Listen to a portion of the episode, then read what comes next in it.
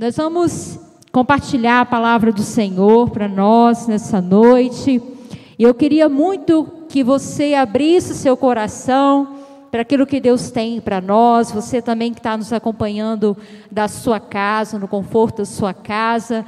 Mas abra os seus ouvidos, abra o seu coração, porque Deus tem dado direções para a sua igreja nesse tempo que nós estamos vivendo. Amém?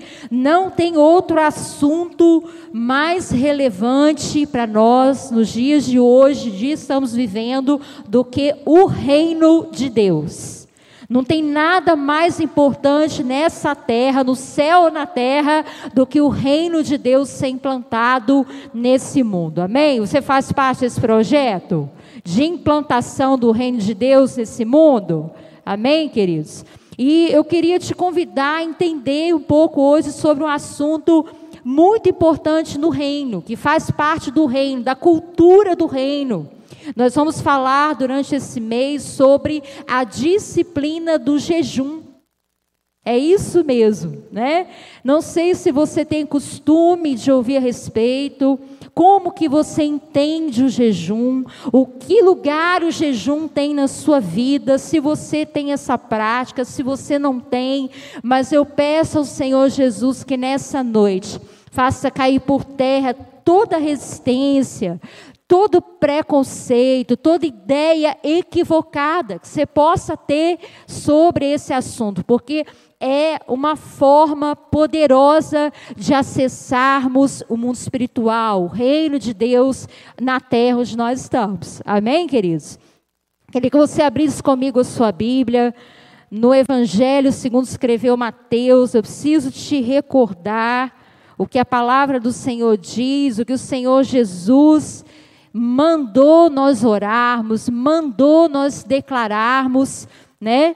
E aí diz Mateus capítulo 6, versículo 9, versículo 10, a primeira parte da oração que Jesus ensinou para nós, está escrito assim: Portanto, vós orareis assim: Pai nosso que estás nos céus, santificado seja o teu nome.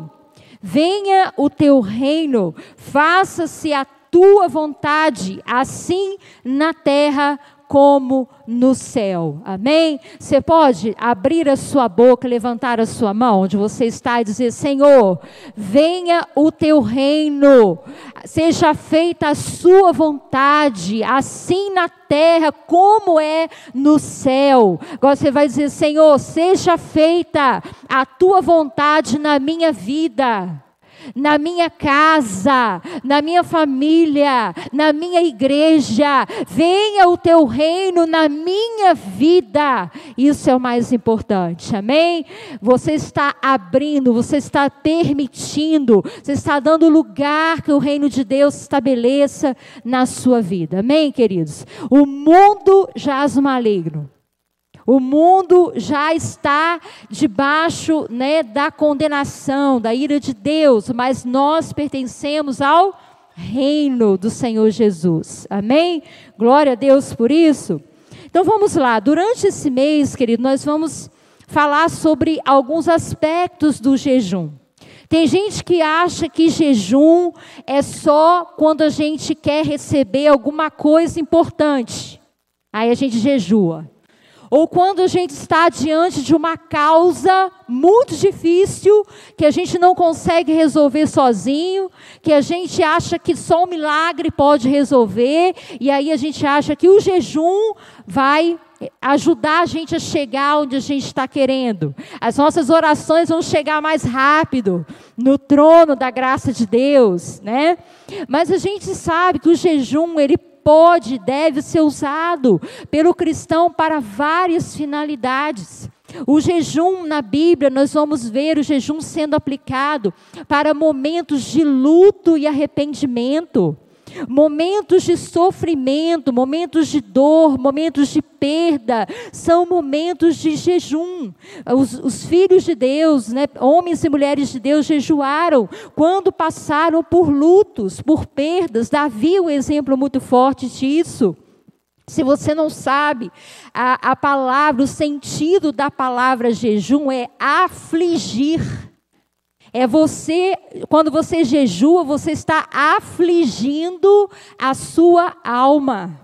Quantos textos na Bíblia você vê Deus falando com seu, seu povo, né? Afligi-vos, lamentai-vos, chorai-vos, né? Para que haja arrependimento no seu coração. Então, quando você vê essa palavra afligir, está relacionado à prática do jejum. Amém? Mas não é só isso. O jejum, ele é importantíssimo nas batalhas espirituais. Sim. Para que nós possamos vencer inimigos fortes, inimigos resistentes, nós precisamos praticar o jejum. Para alcançar lugares espirituais, precisamos praticar o jejum. Jesus disse que tem demônios, caças de demônios, que só saem como? Com jejum e oração. Amém? E nós vamos entender por que, que o jejum é tão importante. Ele serve para santificação, ele serve para você guerrear, ele serve para você se aproximar mais de Deus. Amém? O jejum, querido, na nossa vida, ele é importante para revelar coisas complicadas da nossa vida. Então eu quero te dar até uma dica. Quando você estiver enfrentando tentações difíceis, quando você estiver sentindo que o pecado está querendo tomar conta, uma boa prática é o jejum, porque o jejum revela aquilo que já existe dentro de nós. Não é à toa que quando a gente jejua, a gente descobre um monte de, de reações que a gente tem. É, não é verdade? Tem pessoas que quando jejuam tem uma dor de cabeça que parece que não, né, não vai passar nunca. Tem pessoas que ficam com um mau humor terrível, que não entende. Às vezes nem tem mau humor normalmente, mas se jejuar fica, porque está revelando coisas que já existem, estão presentes dentro de nós. Não é para a gente se assustar. Não é para a gente desistir, ao contrário, é para a gente lutar ainda mais para vencer sobre as coisas da carne, sobre as obras da carne na nossa vida. Mas hoje eu queria falar sobre um outro aspecto do jejum. Eu queria começar esse assunto, esse mês todo de março, mas eu queria falar sobre o jejum como forma de relacionamento como instrumento, como meio que leva você a um relacionamento mais íntimo, mais próximo de Deus. Você entende isso ou não? Quando a gente decide é, jejuar, quando a gente começa a colocar em prática, o que deve ocupar o nosso coração, em primeiro lugar, é glorificar ao nosso Deus. Você não jejua em primeiro lugar para obter coisas, você jejua para glorificar a Deus. O jejum é uma forma de adoração ao Senhor. Por quê?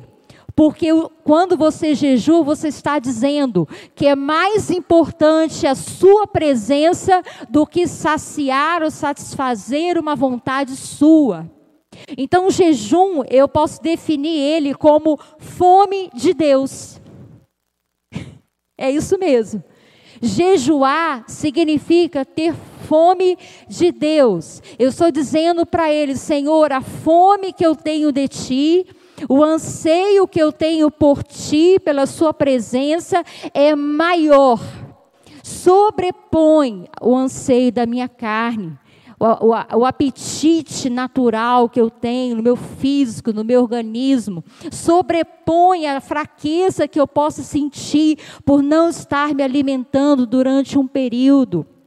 Então, o jejum é uma declaração de que nós dependemos mais de Deus do que de qualquer outra coisa. Não é à toa que Jesus disse, né, queridos, que nem só de pão viverá o homem mas de toda palavra que sai da boca de Deus. Jesus jejuou. pelo menos durante 40 dias no deserto, foi tentado pelo diabo, o diabo tentou fazer ele pecar, transforma essas pedras em pães, você tem poder para isso. Então ele diz: nem só de pão viverá o homem, mas de toda palavra que sai da boca de Deus. E eu te pergunto nessa mensagem, início dessa mensagem, de que você tem fome? Qual é a sua maior fome, seu maior anseio, seu maior apetite? Queridos, nós estamos vivendo num tempo, num contexto, num ambiente em que tem manjares, tem banquetes sendo oferecidos ao nosso redor o tempo todo para tentar saciar a sua alma. Nós vamos fazer a partir do dia 15 o jejum de Daniel. 21 dias de jejum, restrições de alimentos.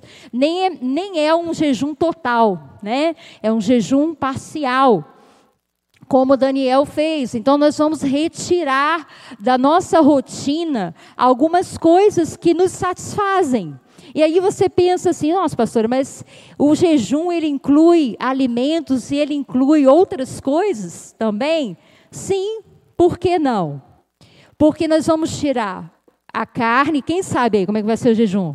Nós vamos tirar a carne, o doce e o refrigerante. Isso você consome. É bom ou não é?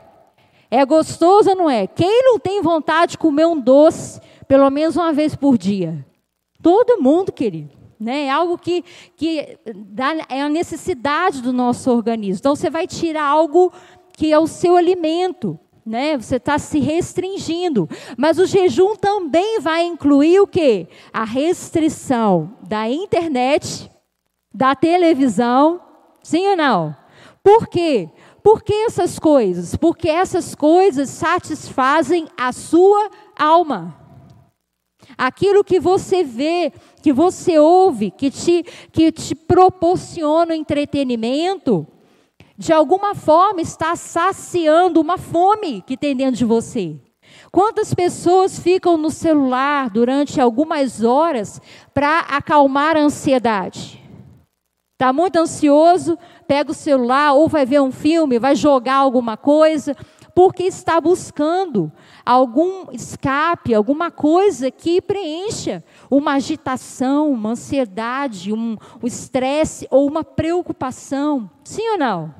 Então, o jejum, a gente entende que é uma abstinência, é uma decisão de abrir mão de coisas que saciam a gente, para que a gente possa se deleitar naquilo que vem de Deus para a nossa vida, amém?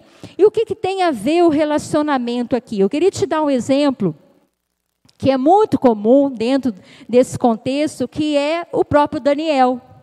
Daniel, o livro de Daniel vai registrar pelo menos duas vezes Daniel praticando jejum. Sim ou não? Mas se você observar, cada uma dessas vezes que ele jejuou teve objetivos diferentes. Da primeira vez que Daniel jejuou, está no capítulo 1. Você pode abrir comigo rapidinho, porque tem algo de Deus para a gente aprender aqui muito forte. Daniel capítulo 1. Eu quero ler apenas alguns versículos para servir de exemplo para nós. No versículo 1, vai nos situar qual era o contexto, por que Daniel decidiu jejuar. No ano terceiro do reinado de Joaquim, rei de Judá, veio Nabucodonosor, rei da Babilônia, Jerusalém, e a sitiou. O Senhor lhe entregou nas mãos a Joaquim, rei de Judá, e alguns dos utensílios da casa de Deus. A estes levou-os para a terra de Siná, para a casa do seu Deus, e os pôs na casa do tesouro do seu Deus. E aí, a gente vai observar no versículo 6, quem são as pessoas do reino de Israel, né, de Judá, que estavam nesse contexto. Diz o versículo 6: Entre eles se achavam dos filhos de Judá Daniel, Ananias, Misael e Azarias. Ou seja, Filhos de Deus, servos de Deus, estavam sendo levados cativos para um reino estranho, e esse reino se chama Babilônia, o Império Babilônico. E aí Daniel tinha, era um, um homem que tinha um coração temente a Deus um coração separado para Deus. E a gente vai ver ao longo desse capítulo que ele toma uma decisão quando ele chega nesse contexto, quando ele vê toda a idolatria, todo o pecado que dominava esse império, e ele decide o quê? Não vou me contaminar com as iguarias, com os alimentos, com as coisas, com a fartura que Nabucodonosor tinha para oferecer. Queridos, o sistema babilônico, ele existe até hoje. Este império que está registrado aqui lá no passado, faz parte da história, na verdade, ele se reproduz ao longo da história e continua se reproduzindo. O sistema babilônico é um sistema que se opõe a tudo que é adoração ao Deus vivo ao único Deus, os seus preceitos, seus princípios, as suas leis. O sistema babilônico está carregado de imoralidade, de engano, de mentira, de é, apelo à sexualidade, adoração a deuses estranhos. E a gente vai ver isso de uma forma diferente no tempo que nós estamos vivendo. A Bíblia diz que esse sistema babilônico só vai ter fim perto da volta do Senhor Jesus. Quando a Babilônia vai cair, isso é registrado em Apocalipse, a sua queda, a sua destruição e a implantação definitiva do reino de Deus nessa terra. Você entende isso? Então, Daniel representa um pouco de no, cada um de nós, querido. Nós vivemos no mundo e num contexto cercado de princípios que são da Babilônia. Mas nós servimos ao único Deus vivo. Nós nos dobramos somente diante do Criador do céu e da terra, do Senhor Jesus Cristo que morreu por nós. E aqui a gente vai ver Daniel propondo um jejum de dez dias. Com que? Legumes e bebendo água. O que, que é muito interessante, querido? Deixa eu te falar uma coisa. Deus sempre vai te honrar quando você decidir honrá-lo. Deus sempre vai suprir a sua necessidade quando você decidir colocar Ele em primeiro lugar. Você vai ver no mesmo capítulo que Daniel foi reconhecido com dez vezes mais sabedoria do que todos os outros homens do império da Babilônia. Todos os outros sábios, todos os magos, encantadores, eles viram que Daniel tinha dez vezes mais. Quantos dias ele jejuou? Dez dias. Ele tinha dez vezes mais sabedoria. E não era só uma sabedoria humana, era uma sabedoria espiritual. A Bíblia mostra que Daniel tinha poder de Deus sobre a vida dele. Ele tinha dons de sonhos, de visões, de interpretação de sonhos. A gente vai ver mais na frente as suas interpretações. Então, querido, tenha uma unção. Tem algo que vem do céu sobre a sua vida quando você decide honrar ao Senhor. Quando você abre mão das coisas desse mundo, são relacionadas ao pecado, para servir a Deus com fidelidade. Fala assim comigo: é decisão. Pode falar, é decisão jejuar. É decisão se abster. Querido, ninguém vai facilitar isso na sua vida.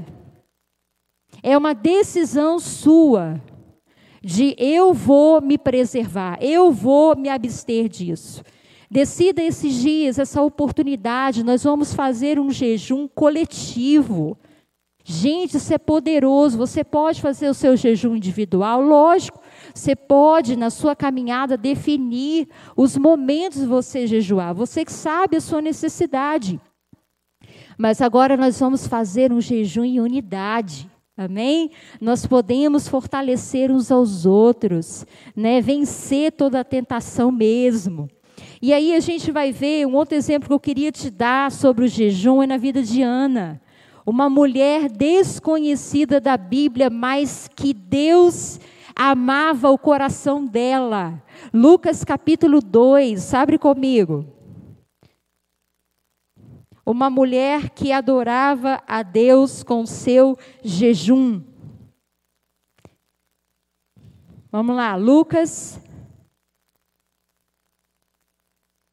capítulo 2, logo no início, versículo 37, vai falar acerca da profetisa Ana. O que estava acontecendo aqui? Jesus havia nascido, seus pais estavam cumprindo ali uma profecia, levando Jesus ao templo para ser apresentado. Amém?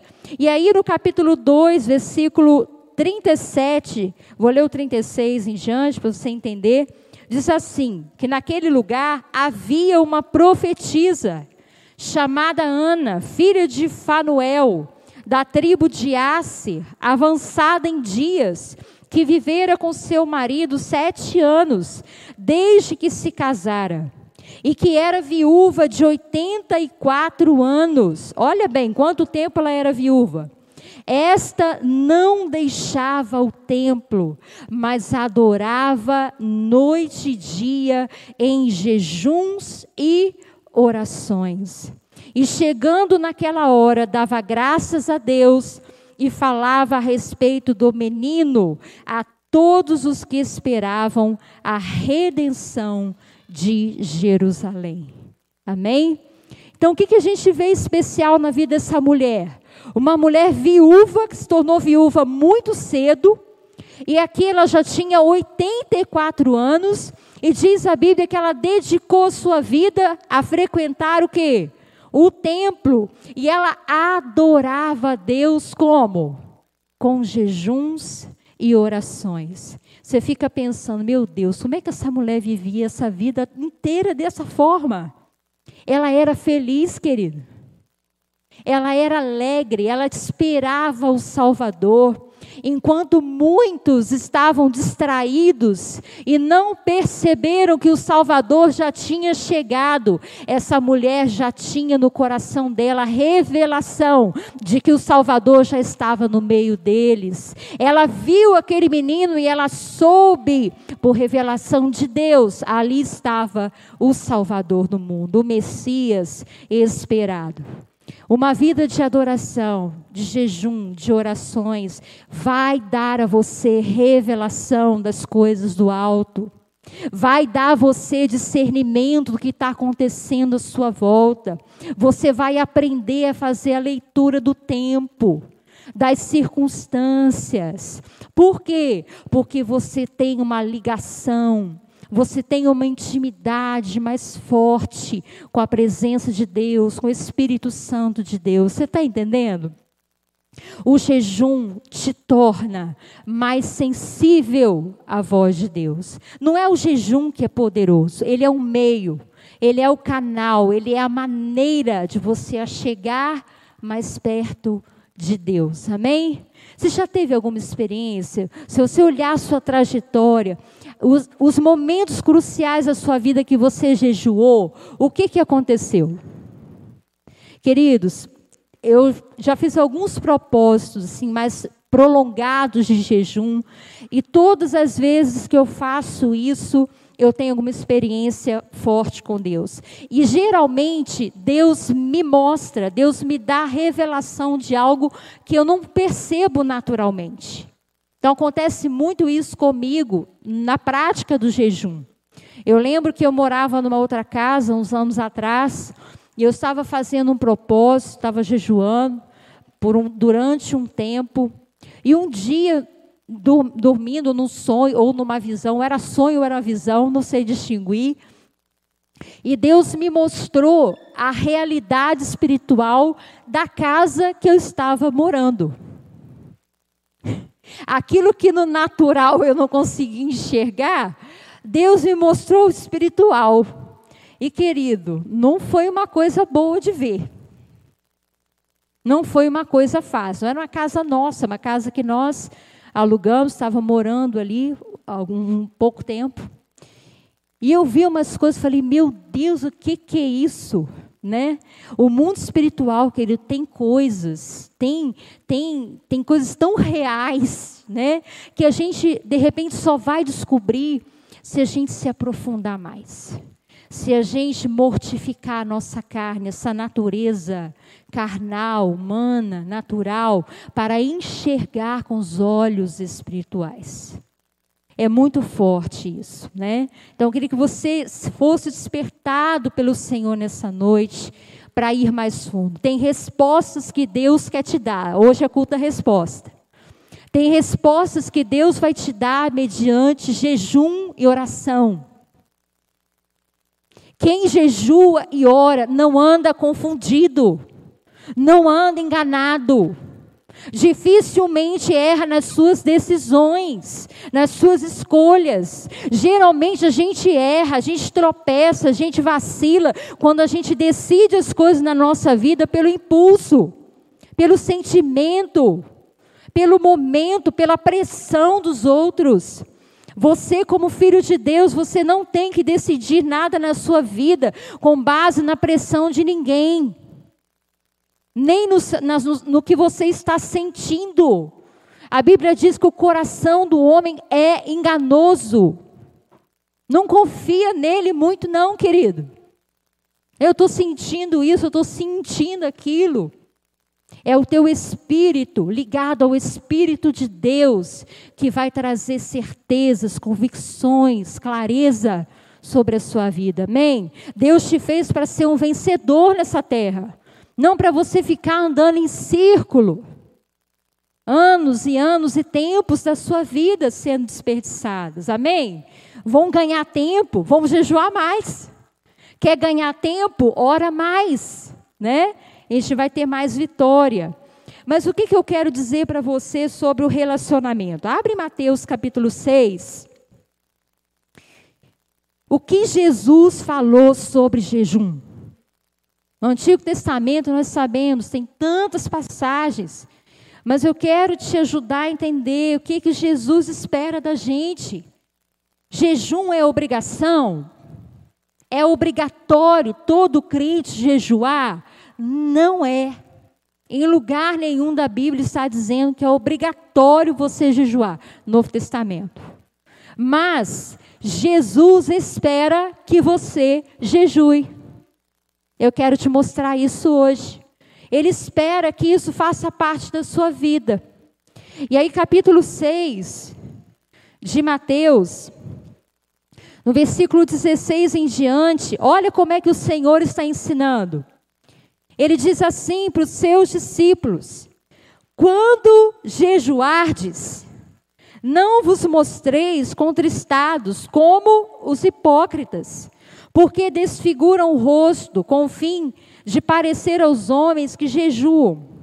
Em verdade vos digo que eles já receberam a recompensa. Tu, porém, quando jejuares, unge a cabeça e lava o rosto, com o fim de não parecer aos homens que jejuas, e sim ao teu Pai em secreto. E teu Pai que vê em secreto te recompensará. Então, olha só, três coisas que eu quero que você enxergue nesse ensino de Jesus.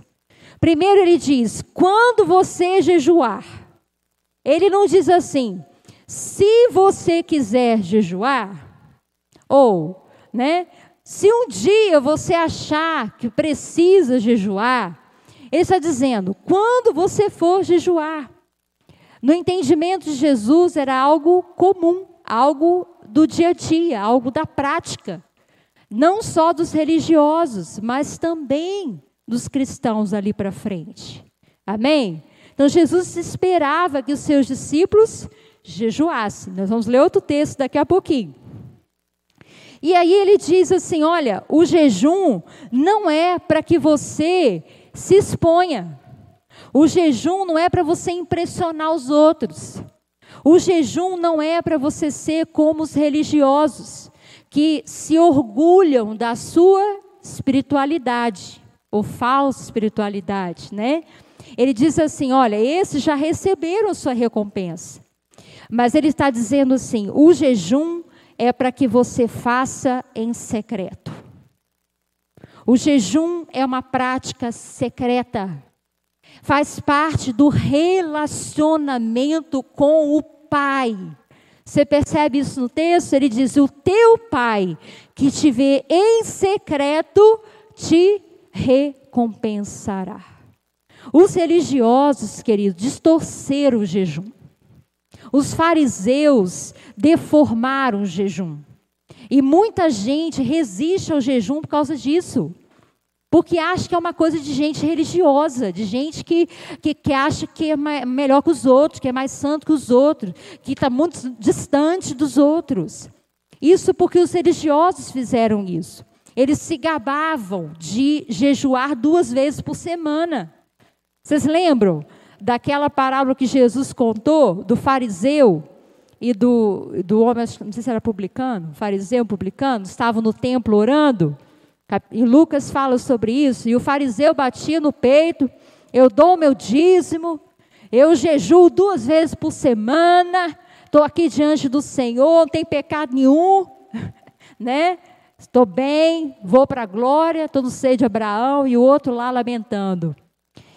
Então, o religioso, ele deformou algo tão precioso. Mas Jesus está dizendo: se você jejuar, com o seu coração ligado no Pai, num relacionamento secreto com o Pai. O Pai sabe os motivos do seu jejum.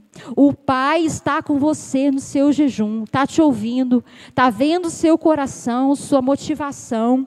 Ele diz assim: Olha, o Pai que te vê em secreto te recompensará.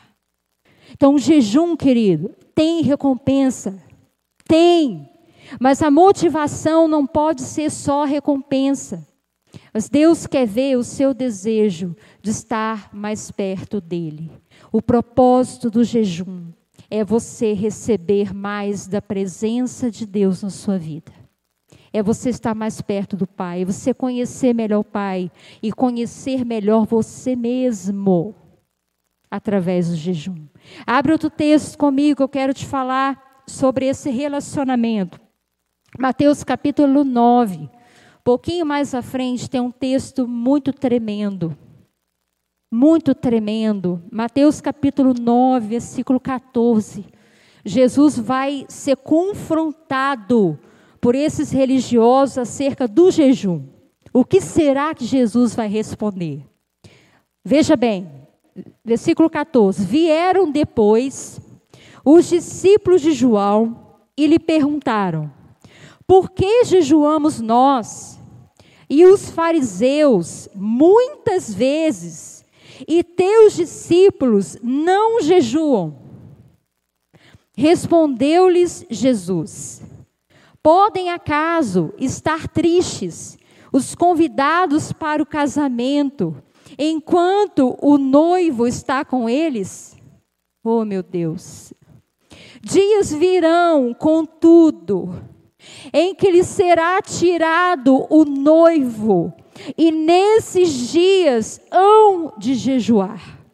Ninguém põe remendo de pano novo em veste velha, porque o remendo tira parte da veste e fica maior a rotura.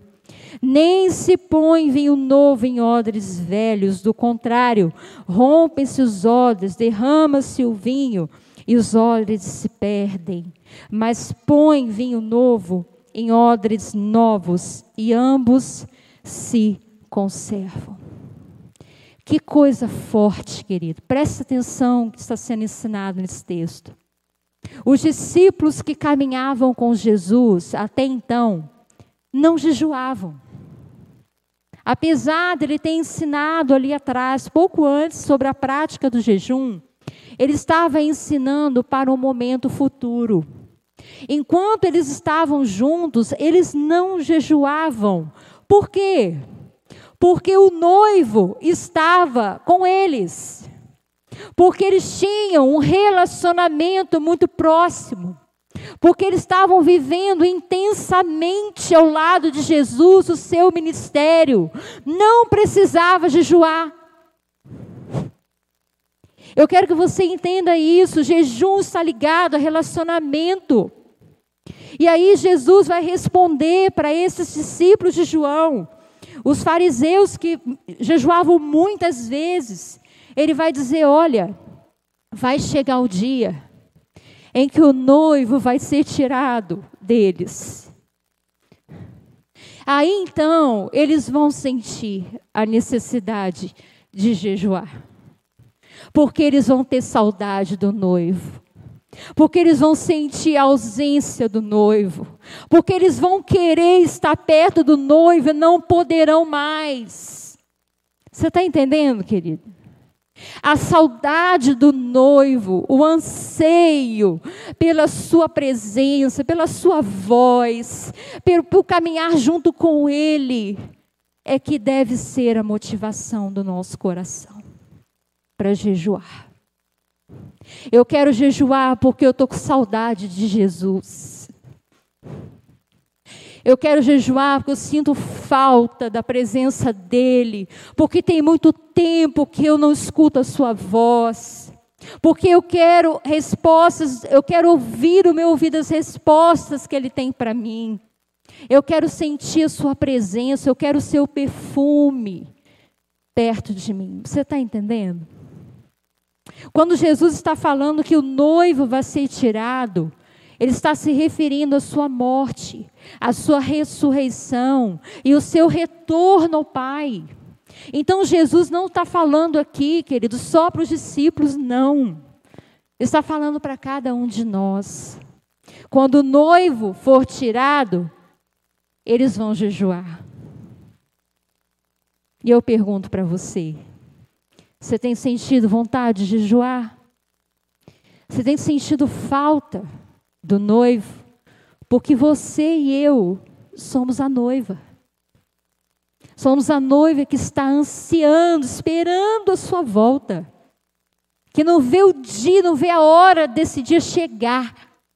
De contemplar esse noivo vindo com toda a sua glória, toda a sua beleza. E aí, querido? como anda a nossa vida, o nosso coração. A gente pode desfrutar hoje dessa presença maravilhosa, sim ou não? A gente pode atrair esse amor de Jesus para nós por meio do jejum. Às vezes a gente queixa tanto, querido, porque, ah, vão jejuar, vai tirar carne. Ai, porque vai tirar o refrigerante. O que, que é mais importante na nossa vida? O que, que de verdade preenche a nossa vida? Eu fiquei muito impactada, assustada. Uma vez eu vi, eu vi um relato, um testemunho dos nossos irmãos que adoram o Senhor lá na Coreia do Sul, um país, né, avivado, não a Coreia do Norte, essa do Sul. O evangelho lá é, é, é espetacular, o que Deus fez, um avivamento, as igrejas são enormes, né? Tem duas principais igrejas enormes na Coreia do Sul e eles oram intensamente, eles jejuam intensamente. E aí um pastor estava contando que ele esteve lá para conhecer e queria ver de perto, né? O que está acontecendo naquele lugar? E ele foi, eles foram levados a um monte. Lá eles também têm muito costume de ir ao monte para orar, para jejuar, para gastar tempo com Deus em propósito. E quando ele subiu esse monte, ele e uma multidão, né? Tinha uma placa assim no, no caminho, dizendo assim: é proibido jejuar neste lugar por mais de 40 dias. Aí disse que ele parou assim, olhou assim: meu Deus do céu, acho que eu não vou nem subir, né? Vou voltar. Porque o povo, quando vai subir esse monte, queridos, eles ficam lá é 40 dias. E eu vou dizer uma coisa para você: não é jejuando carne, doce, refrigerante, não. É bem mais que isso. Eles bebem água, mas não comem. Porque o, corpo humano, ele pode né, falecer rapidamente pela ausência de água, mas de alimento ele suporta.